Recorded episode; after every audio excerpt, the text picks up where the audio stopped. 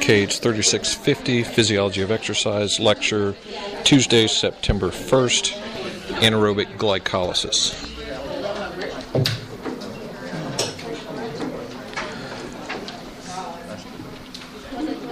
All right, so we've started our uh, detailed discussion of these different um, energy systems.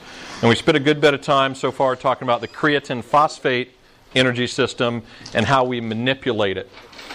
What are some of the major advantages of creatine phosphate as an energy system? No oxygen. Don't need oxygen, okay? Why, why is that an advantage? Where do you have to get the oxygen from if you're going to use it as part of your energy system? Inhale. Pardon? Inhale. Yeah, it comes from out here, right? So you've got to inhale it, and that gets the air, the oxygen into your lungs. Then what happens? has to go to your muscle. Yeah, it's got to get down to the muscle eventually, right? So it's got to be diffused into the blood. It's got to be circulated around the body, taken up by the muscle. So not having to do that whole process is an advantage. Okay? What else? What are other advantages of the uh, creatine phosphate system? It's easy to get to It's easy to what? to replenish your, It's easy to replenish. Okay? We saw how within a couple of minutes we can take that creatine that's left and turn it back into creatine phosphate. Right? What other advantages? Where's it stored? Close by where you need it? Sure. Okay. What are some of the disadvantages of the creatine phosphate energy system? It only lasts a few seconds, right? That's probably its major disadvantage. It can provide us lots of energy very quickly, but it also or depletes pretty quickly. Okay? So, you know, un- unlike other engines, like your car, for example, we actually have some other energy systems or other fuel sources that we can use. And so we're going to move on and talk about our next energy system, which is uh, anaerobic glycolysis. Uh, this is kind of the outline of what we're covering today, so I'm going to skip over that. We know we've got this same scheme. We got this muscle producing force, needs energy.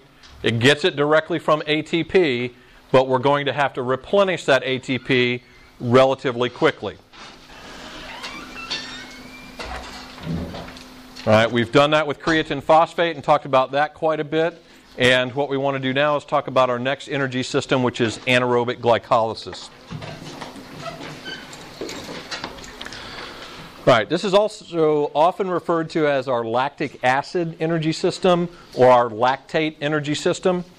And it involves a whole series of chemical steps, but this is what it does in, at its simplest, at its most basic.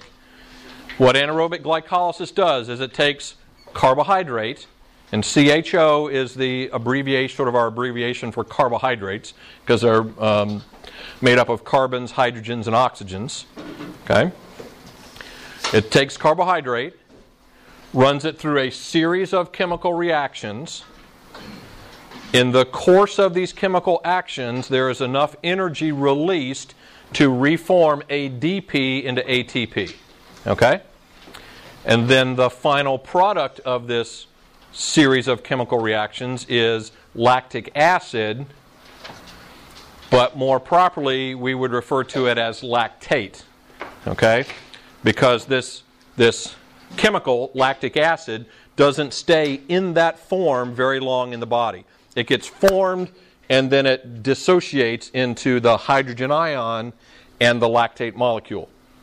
All right, we're going to talk more about each of those independently. The hydrogen ion we'll talk more about when we do acid base balance, uh, uh, either on Thursday or next Tuesday. Uh, the lactate molecule we're going to talk much more specifically about today. Okay? So, this is anaerobic glycolysis in its simplest explanation. Take carbohydrate, run it through a series of chemical reactions that liberates energy to reform ATP. Okay? Here is glyc. Well, actually, we're not there yet. Let's talk about carbohydrates for a second. Uh, there's lots of different forms or types of carbohydrates you can eat. Okay, monosaccharides, polysaccharides, you know, lactose, glucose, sucrose, uh, galactose, all kinds of different forms and types of sugars you can eat.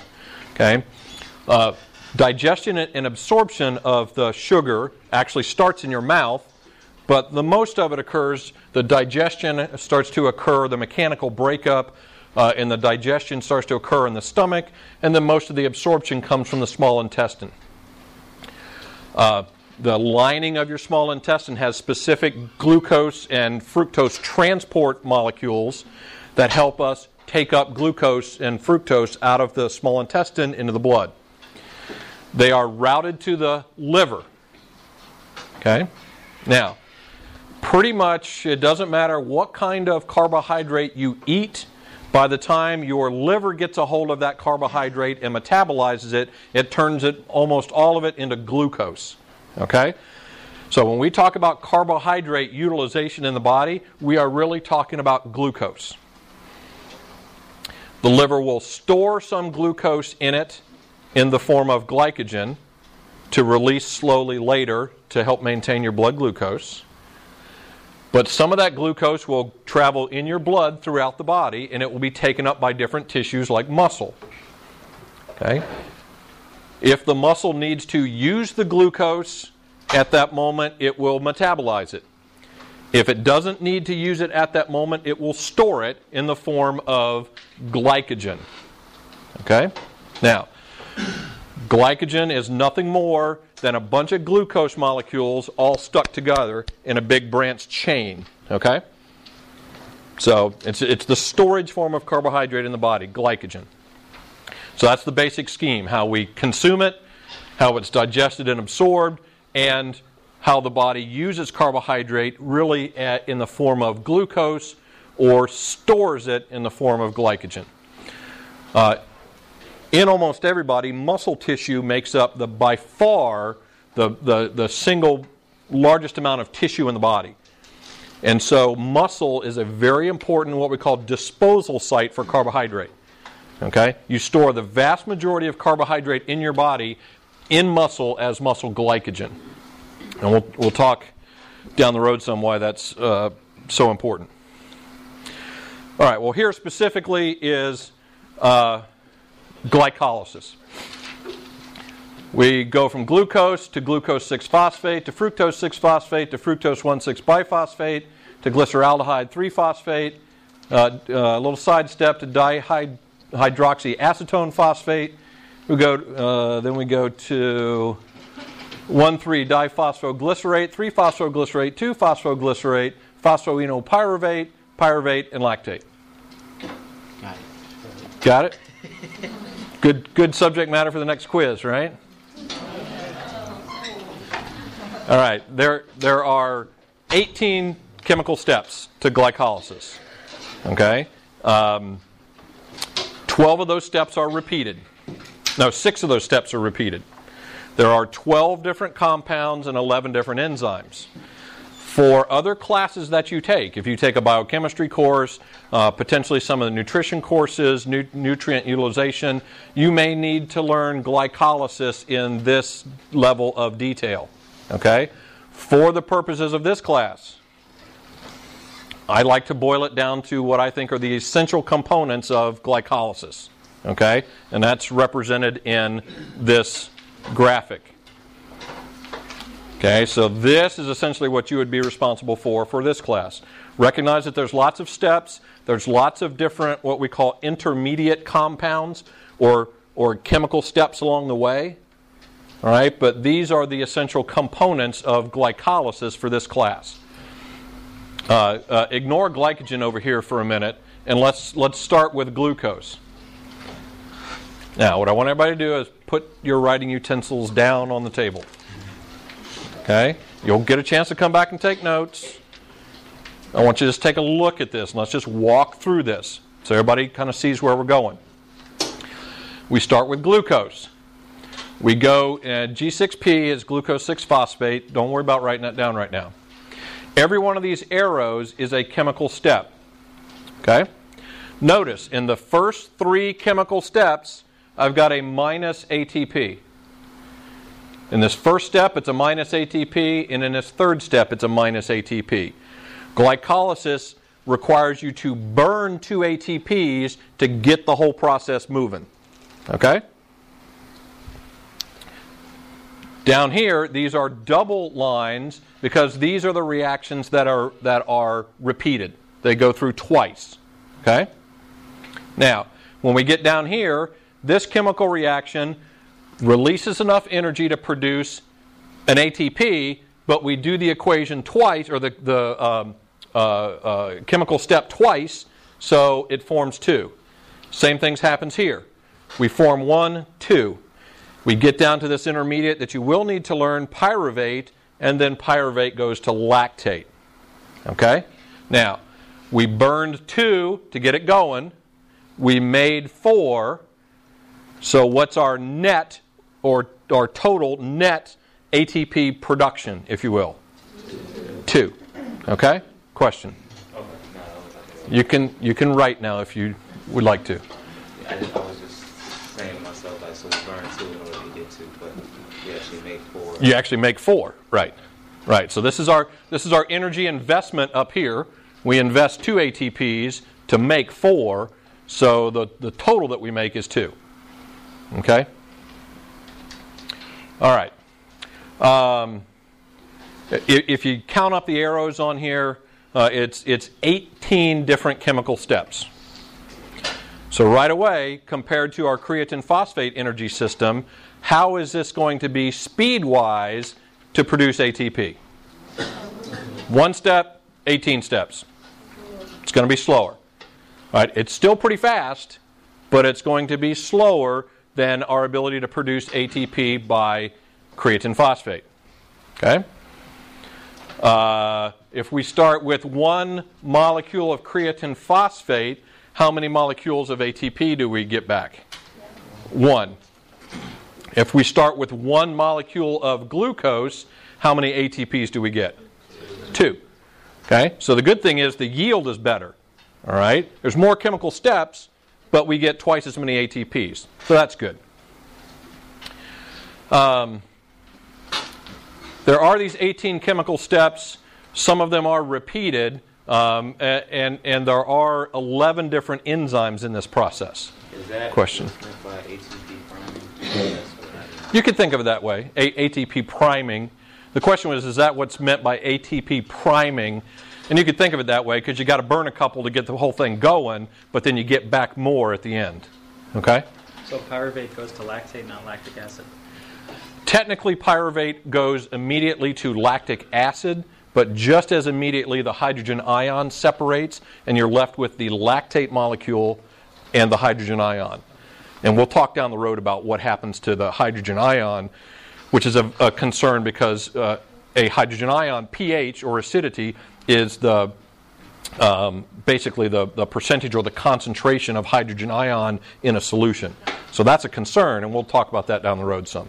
Okay? All right. Um,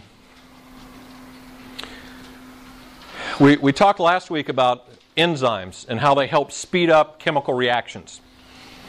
Here's a situation, though, where we don't just have one step.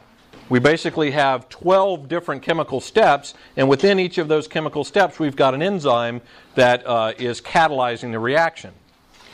Well, this brings us to the idea of, of what's referred to as a rate limiting enzyme. Um, and I like to describe it like this uh, it, they, we have the largest 10K, 10 kilometer, 6.2 mile race in the country, the Peachtree Road Race. But probably the largest mass start race in, in the country is the Bay to Breakers, which is run in San Francisco. It's kind of an odd distance. It's like 7.4 miles or some kind of weird distance like that. Um, with this being in California, they have all kinds of odd things that uh, are, are part of this race. Uh, one of which is they have what's called the centipede division. Uh, the centipede is a division is a real division of runners in the race. You have it's a team event uh, or a team division where you've got to have at least six runners that are all connected by a costume. Okay, you, you can see here. This is like one of these. This is a, this is a long, kind of like a Chinese dragon sort of thing. Uh, here, here we've got uh, a team of women dressed up as uh, Wonder Woman. You can kind of barely see. They're connected by a, just a little uh, gold rope. And then, of course, there's my favorite, which are the guys uh, that even have the bottle cap uh, hats on, which I, I thought was kind of nice. Okay, so I want to go to the Bay to Breakers and I want to win the Centipede division. So I go out and I recruit five Kenyan runners and me. So we're going to run this race. Who is it that's going to determine how fast my team gets to the finish line? The slowest runner. You're making an assumption that that would be me. Okay. We have a series of chemical reactions, all of them that are catalyzed by enzymes. Which enzyme is it that determines how fast the whole team of chemical reactions runs? The slowest or the enzyme with the least activity. Okay? That enzyme for glycolysis is called phosphofructokinase or PFK. So anything that can speed up the activity of PFK will have what result in the whole series of glycolytic reactions? Speed up PFK, speed up glycolysis. Slow down the activity of PFK, whole series of reactions slows down. Okay? Now, what were a couple of things that we talked about that can affect the activity of enzymes? Temperature is one. Okay? And so if you warm up before you exercise, what happens to body temperature? Goes up. What happens to muscle temperature? It goes up. What happens to the activity of this enzyme? It increases. And it allows the whole process of glycolysis to run faster. Okay? If something happens that uh, uh, exercise at high intensity for short periods of time causes the pH in the muscle to drop, what's going to happen to the activity of PFK? It's going to decrease. Okay? And when the activity of PFK decreases, we see the whole series of reactions slows down and we're not able to produce ATP as rapidly. Okay? So PFK, feel free to abbreviate it in quizzes, exams, things like that as PFK, that's fine. PFK is the rate limiting enzyme for glycolysis. Something that can speed it up causes glycolysis to run faster. Things that slow down PFK causes the whole chain of events to slow down. Okay. Another important detail. So that's that's our we've got our energy investment up here. We've got our energy return. Uh, we've got glucose going to pyruvate, pyruvate going to lactate. We've got our PFK. Now we've got these things right here, this NAD, NADH, and then we've got this down here, the reverse of this down here. These are what are called oxidation reduction reactions. Okay, don't want to make it complex, but basically what happens in the course of certain chemical reactions, in order for one chemical compound to go to the next form, sometimes they need to either give up electrons or sometimes they need to receive electrons. Okay? So, in the course of some chemical reactions, a chemical may need to give up electrons or it may need to receive electrons. Now, particularly if a chemical needs to give up electrons, we don't want to have them just dump them in the cell. How many of you have heard of um, free radicals? Okay, what are they? Oxygen, um, el- loose oxygen molecule elements or something that basically binds to whatever else because the oxygen has two negative electrons. It binds to whatever else. So Yeah, they, they're right on the right track. Basically, what happens is you get a chemical compound that has unpaired electrons. Okay? Unpaired electrons. And what happens is they form what are called reactive oxygen species. These are chemicals that cause cellular damage. They can cause damage to the DNA in a cell, they can cause damage to the cell membranes, they cause damage to cells. That's why we take, you know, vitamins that have anti antioxidants in them, right? Now, um, so this is an example of how we don't want to have electrons just dumped into the cell, because what will happen is it results in other chemicals uh, having unpaired sets of electrons, and we form these damaging chemicals. Okay? So the point is, if a cell needs to, uh, or a chemical needs to give up electrons, we need to have something there to pick them up to keep them from just flying loose in the cell. Um, here's an example with pyruvate going to lactate, and in this case, uh, it needs two electrons. And here's one of our main carriers, if you will, and it's this NAD.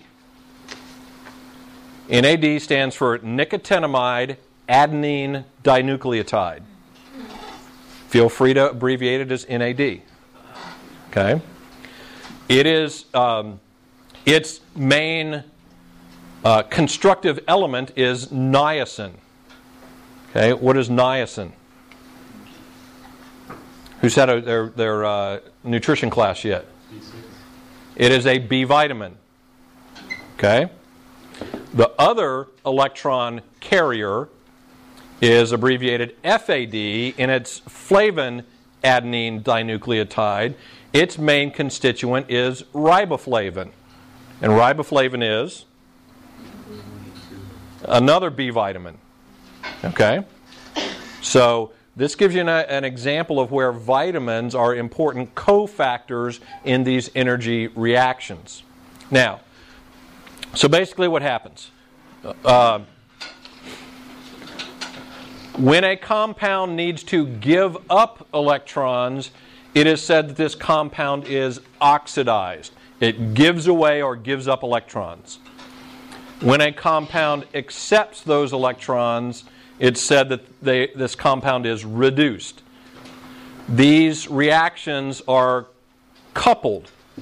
So when one compound is being reduced, another one is right there being oxidized. When one is uh, giving up electrons or being oxidized, there's another one there that is being reduced and gaining electrons. Okay? So that's why they call these oxidation reduction reactions. They happen together. Um, and, and let's just look at what happens here. When we've got to go from this compound to this one right here, it needs to give up electrons. So NAD is there, and we represent electrons in these chemical reactions as, as, a, as a hydrogen. Okay?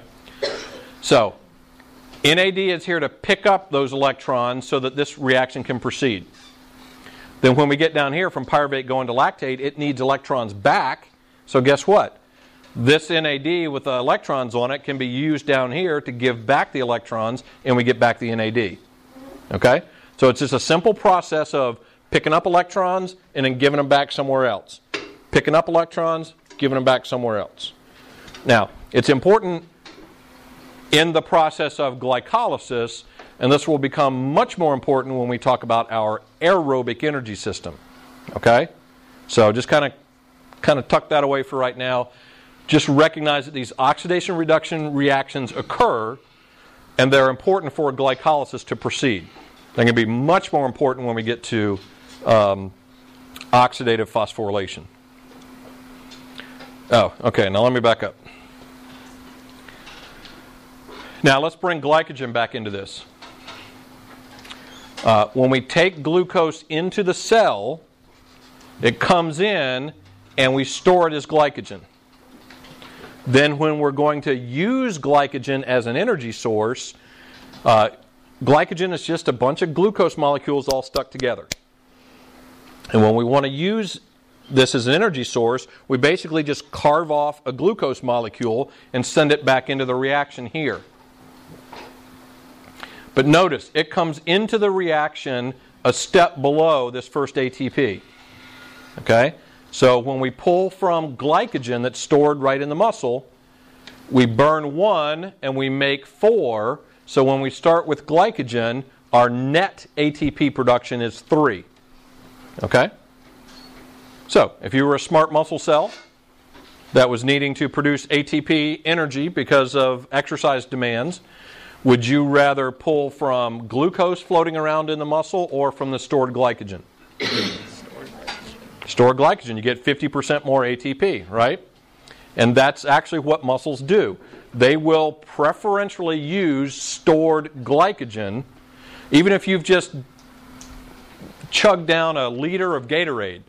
and your blood glucose is high, and you got all this glucose floating around in the body, during exercise, your muscles will preferentially use the glycogen that's stored in them before it uses that free glucose. Okay? So, our scheme. Our muscles producing force needs energy, gets it from ATP. We've got glucose or glycogen. The glucose will give us the two ATPs, and the glycogen will give us the three ATPs. And then what is left at the end of this series of 18 chemical steps is lactate. Uh, let me back up. Some more details to the process here. Glucose is a six carbon molecule. Okay? The, the backbone, the framework of this chemical compound has six carbons. six carbons. Okay? Um, basically, when you go down through these first couple of steps, uh, it still has six carbons. When it gets to this step right here, there's a little side step, but basically what happens is our, our six carbons splits into two molecules. Each of them have three carbons. Okay? And so from that point, uh, there, there is one side step, but this intermediate compound comes right back to the same one as this one. So from here on, it's exactly the same elements going through, except you've got two three carbon compounds, and that's why everything is doubled. Okay, so this double line basically means we've got the same compound going through here twice. And so that's why I've got the two down here, because for every one glucose, you're going to get two pyruvates. Pyruvate is a three carbon compound. And for every two pyruvates, you're going to get two lactates. And lactate is a three carbon compound. Okay?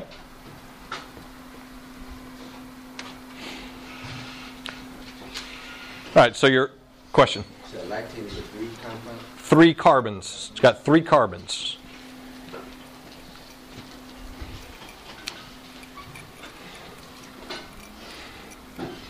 Some of this detail is a little bit of a preview because the first part of our discussion of our aerobic energy system is this is this same process, glycolysis. Okay. So we're exercising at relatively high intensity. We're using glucose and glycogen at a high rate, and so inside the muscle, we're going to start seeing lactate concentrations going up. Okay? So where is this lactate going to go? If it starts building up at high concentration inside a muscle cell, where is it going to go? Is it going to stay in the muscle cell? If you got a big concentration difference, high concentration in the cell, low concentration outside, what's it likely to do? Move outside the cell. Okay? And we actually do have lactate transport molecules.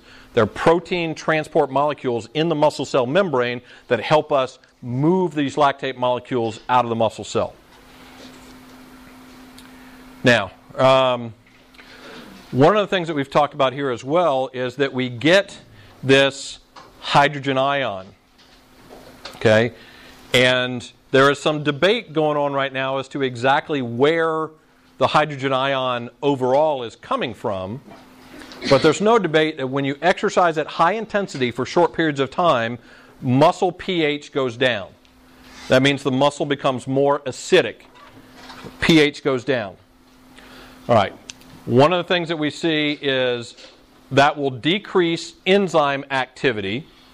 Uh, we've already talked about PFK, but other enzymes are really active when you're exercising at high intensity, like myosin ATPase and creatine kinase. Those are operating as well, and we may reduce the activity of those enzymes.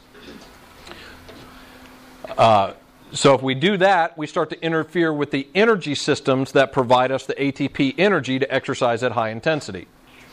Secondly, this decline in pH interferes with the ability of the muscle to actually mechanically produce force.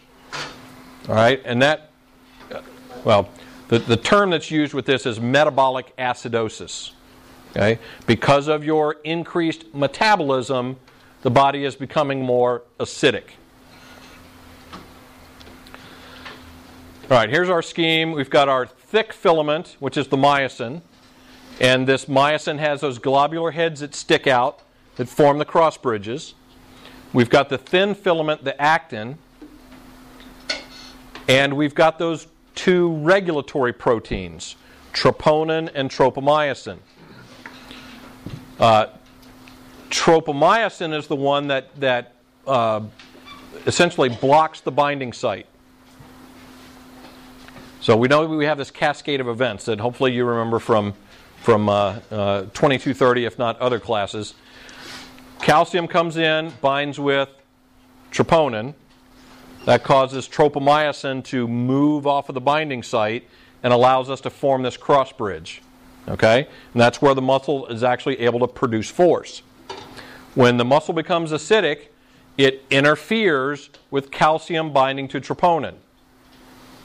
If calcium can't bind well with troponin, we can't form these cross bridges very well, and it interferes with the ability of that muscle to produce force. Okay? So, chain of events. High intensity exercise, pH goes down, muscle can't produce as much force, which we call Metabolic acidosis. metabolic acidosis, or when the muscle can't produce as much force, fatigue. Okay? Um, when you are using anaerobic glycolysis as your predominant energy source, you start to see pH uh, uh, reaching very low levels, and you start to see fatigue in about one to two minutes. Okay? In about one to two minutes. So we say the duration of this energy system is about one to two minutes.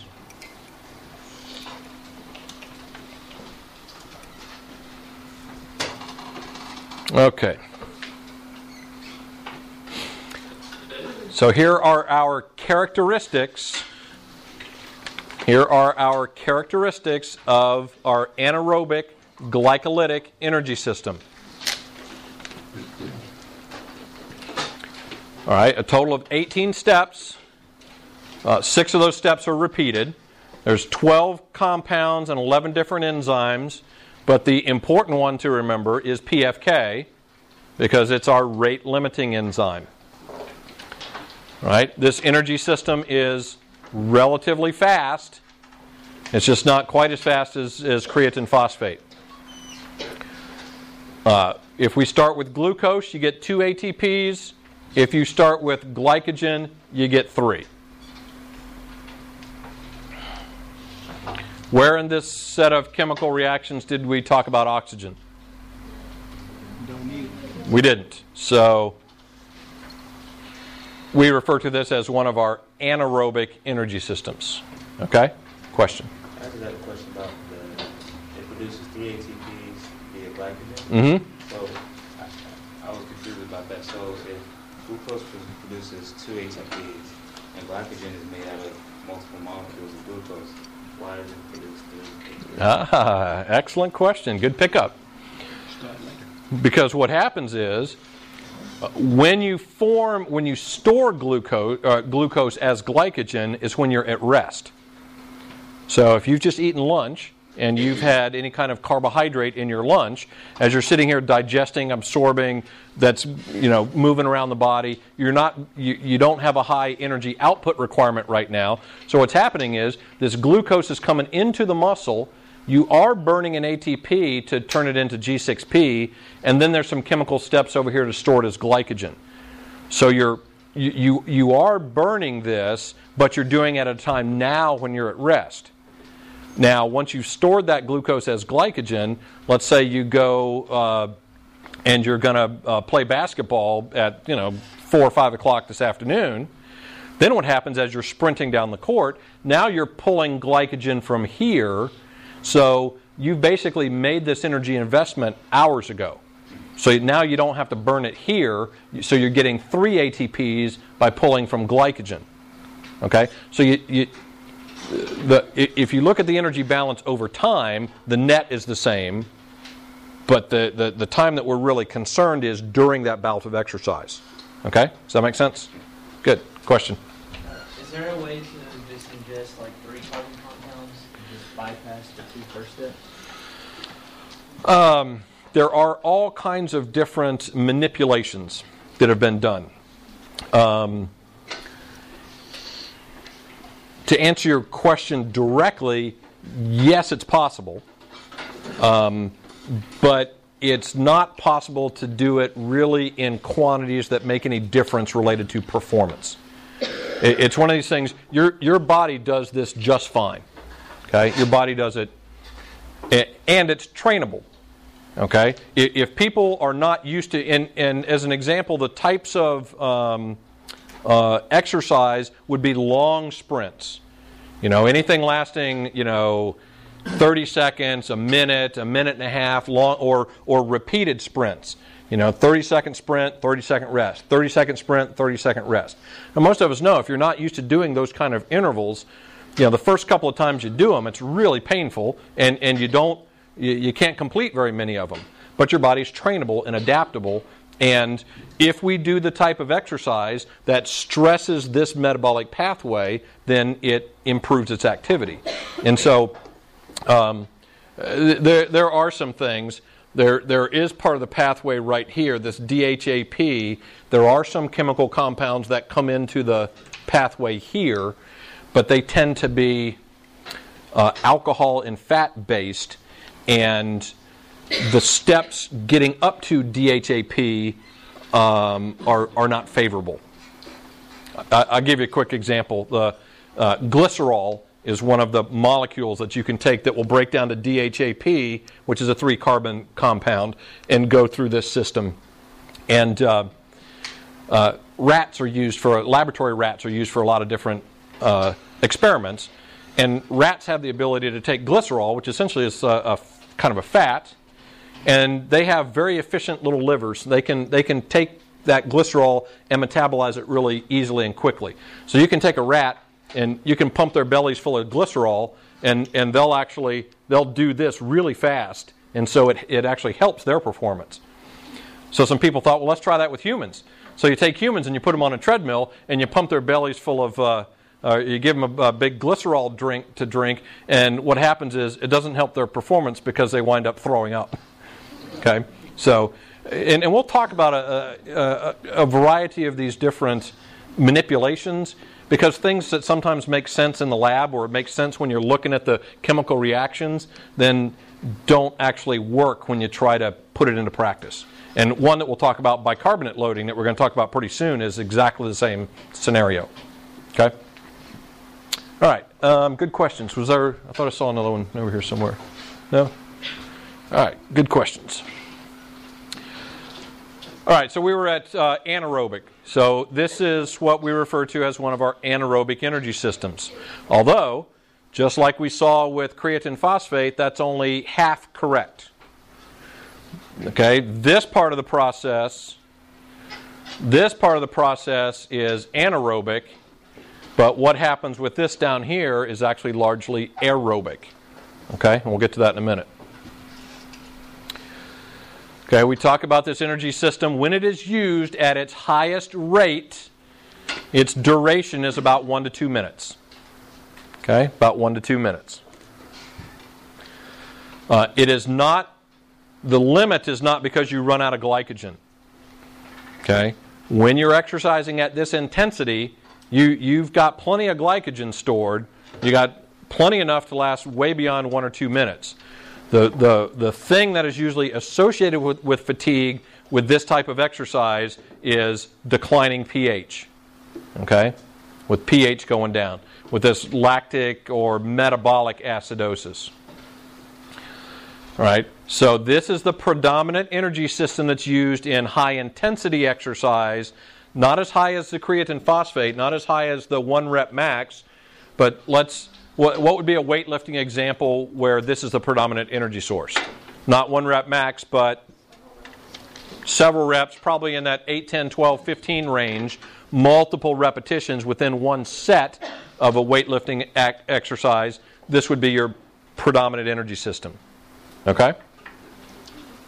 or long sustained sprints, 400 meters, uh, etc. Okay?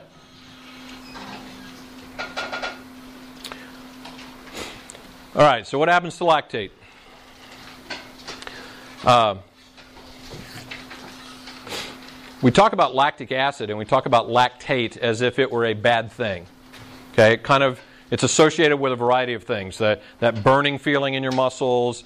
It gets uh, associated with the muscle soreness and stiffness that you feel the day afterwards. Okay, lactate is not associated with that at all. Okay, um, and in fact, the, we'll, talk about muscle injury and muscle soreness. The types of muscle, uh, the types of exercise that result in the most stiffness and soreness actually result in very little lactate accumulation. Okay? So there's no good scientific evidence that lactic acid in your muscles is what makes you sore the next day. All right, so let's try to put a rest to that one. Um, you need to consider the two different things the lactate molecule, which is a, the three carbon compound, and the hydrogen ion, which is what results in the pH going down. Two different things. The three carbon, and we'll talk about the pH thing later. And what I want to focus on now is this actual lactate molecule. If we run glycolysis at a high rate, concentration of lactate in the muscle is going to go up. Lactate is going to both move from high to low concentration and be actively transported out into the blood. All right, so if these are if you're on sitting on a cycle ergometer, you're riding at high intensity, those muscles are producing lactate, it's going to dump into veins. They're going to flow back to where? The heart, more specifically. The Right. atrium. Okay, so uh, venous return is going to come from the systemic circulation. It's going to come back to the right atrium, then go where? Right ventricle, then where? Pulmonary arteries out to the lungs. Pulmonary circulation back to the left atrium, left ventricle, and then where? Aorta, and then goes where? Back out to the systemic circulation. Okay? So, these lactate molecules, these lactate molecules that are being produced in muscle are going to diffuse out into the blood and they're going to eventually go through that whole circulatory path until they're going out through the uh, arterial system. And so these lactate molecules are going where in the body? Everywhere. Everywhere. Going all over the place. Okay? So, you have other tissues in the body that have the capacity to take these lactate molecules out of the blood and metabolize them for energy. Okay? Lactate, instead of being a bad thing, it is actually an extremely important energy source for a lot of tissues in the body. One of the major consumers of lactate in the body is the heart muscle. Okay? Your heart muscle actually takes a lot of lactate up out of the blood and converts it into ATP energy. We'll talk about how in just a moment. Liver, kidneys, tissues in the body that are highly aerobic can take lactate out of the blood and convert them to ATP energy. Tissues that are highly aerobic. What's the most aerobic muscle in your body? The heart. Okay, the myocardium. Now, how does it do this? We go through these series of chemical steps. When we get down here from pyruvate to lactate, it is a two way reaction. Pyruvate can go to lactate, but if you're in a place where you've got lots of lactate, it can go backwards to pyruvate. Okay? So here's what happens. In highly aerobic tissues, right, everybody put your pencils down for just a second. Don't worry about scribbling this down, I'll, I'll give you time. This part up here you've seen before. This is glycolysis, right here. This part we're going to talk about later in the week. This is our aerobic energy. Yeah, put that pencil down. This is the mitochondria, the aerobic power plant. This is the Krebs cycle in the electron transport chain where we produce ATP aerobically. Here's what can happen in highly aerobic tissues where you got a lot of mitochondria. You can take lactate, push it backwards to pyruvate, and then metabolize it aerobically. Okay? You can write again if you want. I sometimes forget to tell uh, classes that and they get a little stressed. Okay. Make sure you understand that. Tissues that are really highly aerobic, they have lots of mitochondria. They can take lactate, push it backwards to pyruvate, and metabolize it aerobically.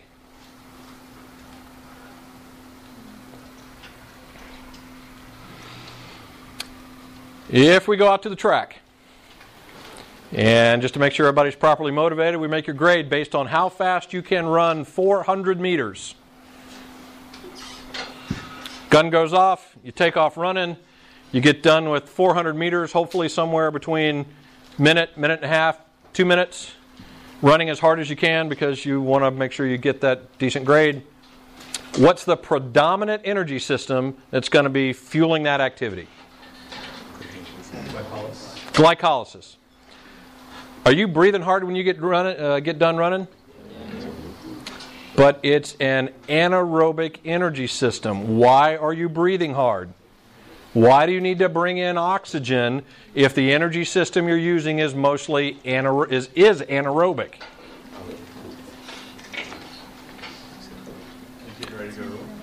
What's that? You're getting ready to go aerobic. Okay, well, first of all, you are aerobic to start with, but what happens is you start gearing up your aerobic metabolism to start metabolizing this lactate that your body is producing and distributing through your body. Okay? So, what happens is these other tissues in the body that can do this start revving up their aerobic metabolism, and one of the things they know they're going to need is more oxygen. So, you start breathing more heavily to take in more oxygen so that your heart, your liver, your kidneys, and other tissues can start doing this faster so that you can metabolize this. Okay? Most of the lactate that your body produces, you metabolize aerobically. When you get run, done running that 400 meters, do you keep breathing hard for some period of time? Yeah, even though you're resting, your aerobic metabolism and your ventilation have increased so that you can, as this lactate is circulating through the body, you can start to metabolize it aerobically. Okay? Question? So the lactic acid that's being metabolized in the body, that's taking up energy, right? Because you said it was active transport, so isn't it taking up energy? It's um, there are some transport molecules that do not require a lot of energy. Uh, if, we're talking about the lactate moving out, are you talking about this part of the process here, out of the muscle? It's it's mostly a passive process. Okay. So this so that does not require a lot of energy. Now these tissues metabolizing requires an increase in activity of our aerobic metabolism. Okay? All right. A couple of different things that can happen to lactate. All right, your liver. Your liver is one of those tissues that can take up lactate, push it backwards to pyruvate, and metabolize it aerobically. Okay? Um, well, we'll talk about it more when we talk details of the aerobic energy system, but this process of metabolizing using the aerobic energy system is called oxidation. Okay, so you'll sometimes see the term oxidizing lactate. That's what it means. It means just metabolizing it aerobically. Now, you all are familiar with there being different types of muscle fiber tissue people like Usain Bolt that can sprint 100 meters in 9.58 seconds has a predominance of what type of muscle fiber tissue? You know, skeletal, but what specific? Within a fast twitch, right? So fast twitch muscle fibers produce lots of force very quickly, and then people like Haile Gebrselassie, who can run 26 miles in just a little over two hours, has a high proportion of what type of muscle fiber? Slow twitch. Okay? Slow twitch muscle fibers are very highly aerobic. They have lots of mitochondria. So, one of the tissues that's really, really good at taking up lactate and metabolizing it is actually is muscle tissue. Okay? So, if you're sitting on a cycloergometer, riding hard, producing lactate from those leg muscles, it can circulate around the body and be taken up by slow twitch muscle fibers that might be in your arms, as an example. And that can take lactate, push it backwards to pyruvate, and metabolize it aerobically. Slow twitch muscle fibers are really good at using lactate as an energy source. Okay? So, you can have lactate being produced in one place in the body by muscles and be taken up by muscles in a completely different area of the body and used for energy. Okay? Lactate is a great energy source. Now, here's kind of a cool idea, and it looks like a, a, some portion of the lactate never gets out of the muscle itself.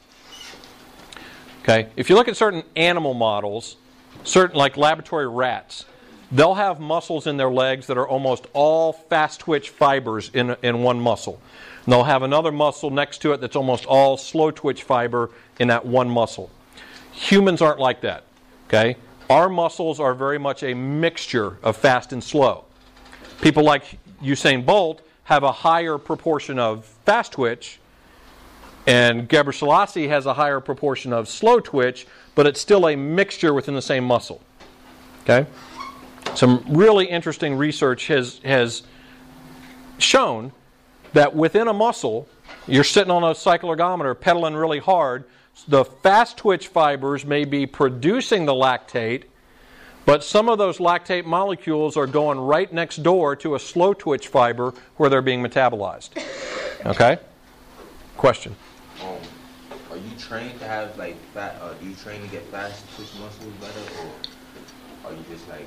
We'll, we'll, we'll talk about that in some detail when we get to the neuromuscular section. The, the question was, I think, is it you have a certain proportion of muscle fiber type, and can you train it to be more fast or more slow? Uh, um, the answer is yes and no. Um, you essentially have a certain distribution that, that is predominantly genetic.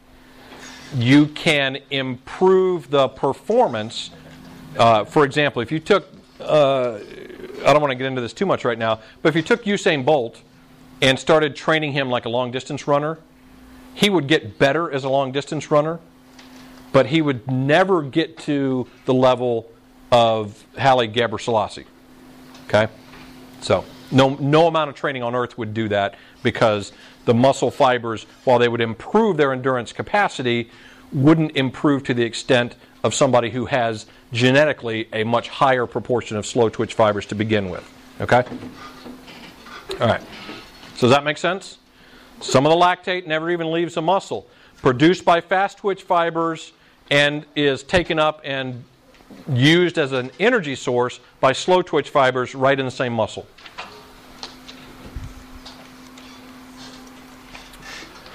Um, in glycolysis, you've got this whole series of chemical reactions. Most uh, uh, there, there are a couple of important places where the reactions are one way. Okay? But the liver has the enzymes that can take lactate and push it backwards and actually make glucose out of it. So your liver can, eh, you know, if you've done some high intensity exercise and you've produced lactate, your liver can take that lactate and actually make glucose out of it. That's called gluco Right, gluconeogenesis. Okay, making new glucose. So that's one of the cool things you can do with lactate is you can actually make glucose out of it.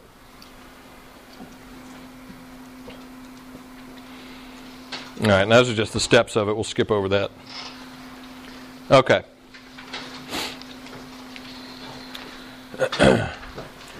now, you exercise at high intensity, you use glycolysis, uh, lactate increases in, in concentration in the muscle, it moves out into the blood, and we start to see an increase in lactate concentration in the blood. Okay, this is a common thing that we test for in in uh, physiological testing of athletes. Uh, here's an example. This is a professional cyclist we had uh, we were testing in the lab. This is the tube or the hose from the metabolic cart where we're collecting all the air he's exhaling to measure the amount of oxygen he's consuming, the amount of carbon dioxide he's producing. But here he's got his uh, finger getting poked right here where we're getting little, uh, some little drops of blood out of him. And um, fairly common with a variety of different types of athletes to take blood samples to look at how much lactate is in their blood at different levels of exercise intensity. Okay? And so that's what we're doing here. Now, what we're doing when we're doing this in the blood is we're, we're where's the lactate being produced? In the blood? In the muscle. So we're looking at the concentration or the amount of lactate in the blood because while we can do it, it would be a lot more problematic to actually get repeated muscle samples to try to see what was going on in the muscle. Okay, so a lot more difficult, a lot more invasive, um, much easier just to uh, poke somebody in the finger and get a little drop of blood. But what we're trying to do is we're trying to look at the amount of, of uh, lactate that's accumulating in, in this container, if you will. One of the problems is you've got to take into account not only how much is flowing into this container, but you also have to take into account how much is leaving the container at the same time. Okay? So, it's when you're exercising, it's the muscles that are producing the lactate that are dumping the lactate into the container. But at the same time, you've got tissues like heart, kidneys, liver, other muscle fibers that are taking lactate up out of the blood. Okay? So,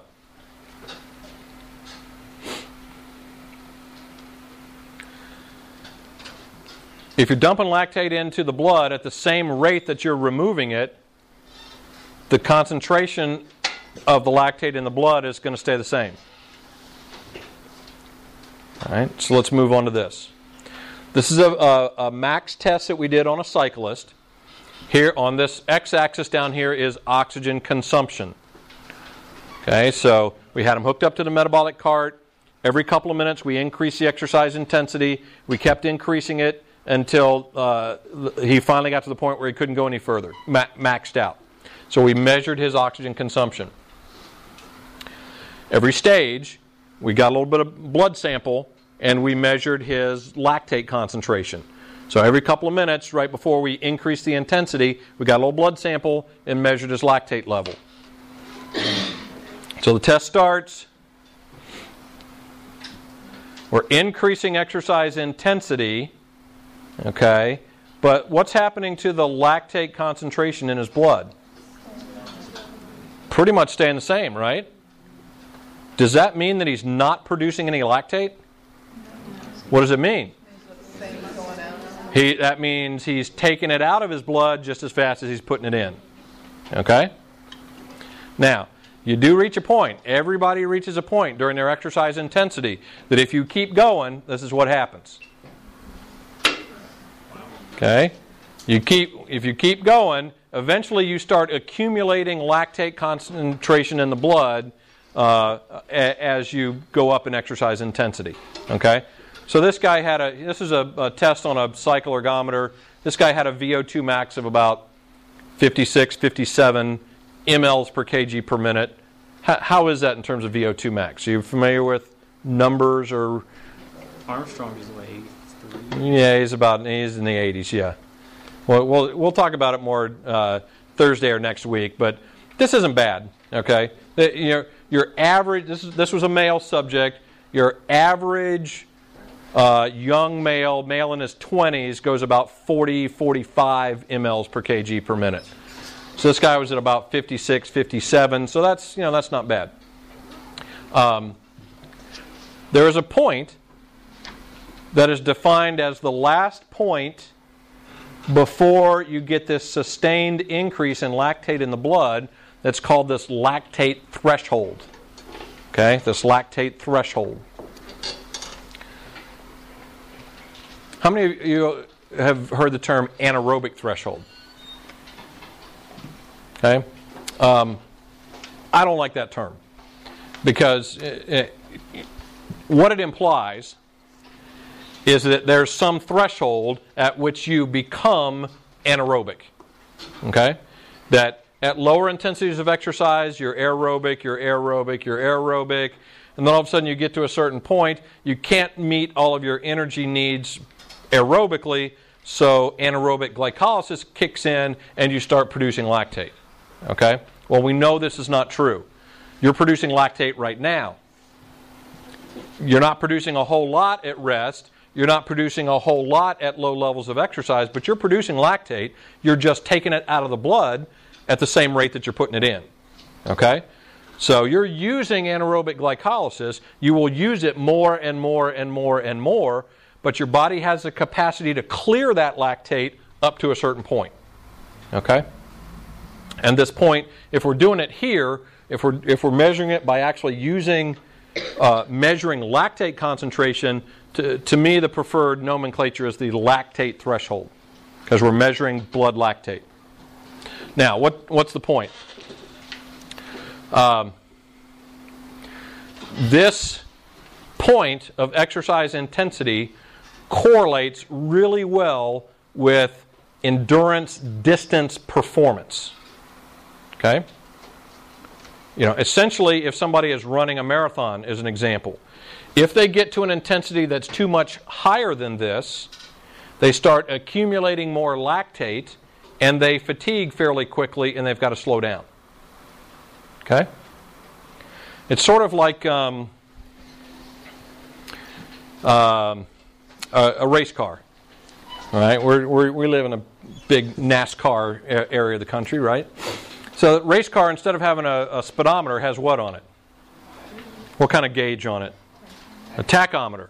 Tachometer tells you the RPMs of the engine, and if you look, if your car has a tachometer, it usually has a, a, a, red line on it. The idea is that if you if you run the engine too high above that red line, it's revving too fast, and what's going to happen to the engine? Going to burn out or blow up. Okay. So the race car driver, the idea is if he pushes uh, his car or her car faster than that that safe uh, thing, the car's going to blow up, and they're not going to finish the race. It's like, okay, fine. So I'll back it way down here so I will safely uh, uh, uh, uh guard my engine so it won't blow up. Well, what's, the po- what's the problem there? You, you, get lapped by everybody and, and you finish the race with a perfectly good engine, but you finish dead last. Okay? And everybody's mad at you because you're driving 60 and they're driving 160 and, and you're in the way. All right. So the idea is, I guess ultimately the idea would be that if you were able to drive the vehicle at such an RPM so that uh, the engine blew up when you were five feet past the finish line. Okay? Well, that's kind of the idea with a lot of endurance activities is to be able to sustain the highest level of effort possible for the certain distance and that's kind of what this point tells us okay and it and it's not a fixed point it's not a you know, genetically predetermined fixed point in time, it can change, and it can change with training. Okay? If you're sedentary, don't train, don't do certain types of exercise, this point slides further down here. And if you do certain types of exercise, you can get this point to move further out here like this. So you can go at a higher speed or a higher percentage of your VO2 max. Okay? Um, what type of training do you think would be effective at moving this lactate threshold? Okay, what kind of running those? Specifics. Could be long distance. If you're not used to running long distance, if you start running long distance, your lactate threshold will go up. But if you get accustomed to running long distance, that point doesn't move any further. If if I want this muscle to get stronger, what do I need to do? Steroids. Steroids. Before we get to steroids, uh, what can I do to get this muscle stronger? Arm curls, excellent. I, I will curl this, and this will make my arm stronger. Right? Well, I'm a teacher. I use this all the time. My muscle is used to lifting this amount of weight. What do I have to do? Increase the amount of weight. You've got to get this muscle used to lifting more weight than it's used to. To train the lactate system, what do you got to do? You got to what? Up. Well, what does uphill do? If you're running uphill, do, do you best train this lactate system by exposing it to the same level of lactate that it's used to? How do you increase the amount of lactate that it's exposed to? You increase your intensity of exercise.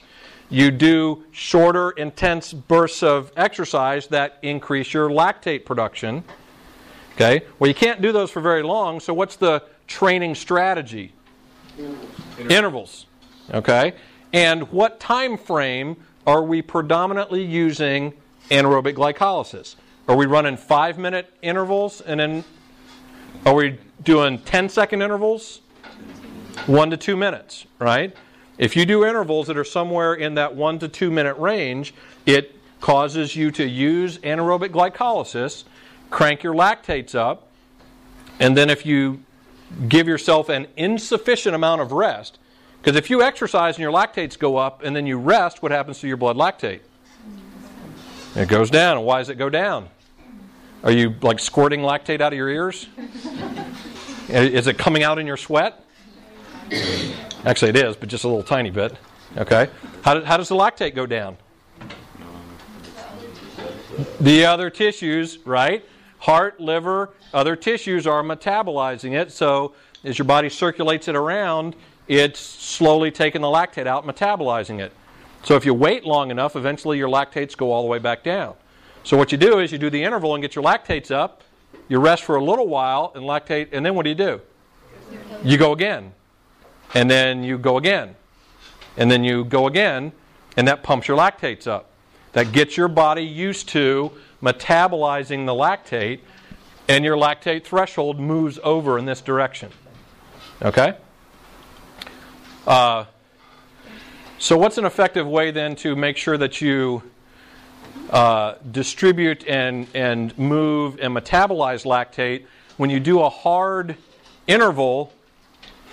Is it best to just lay down or keep moving? Why to keep moving?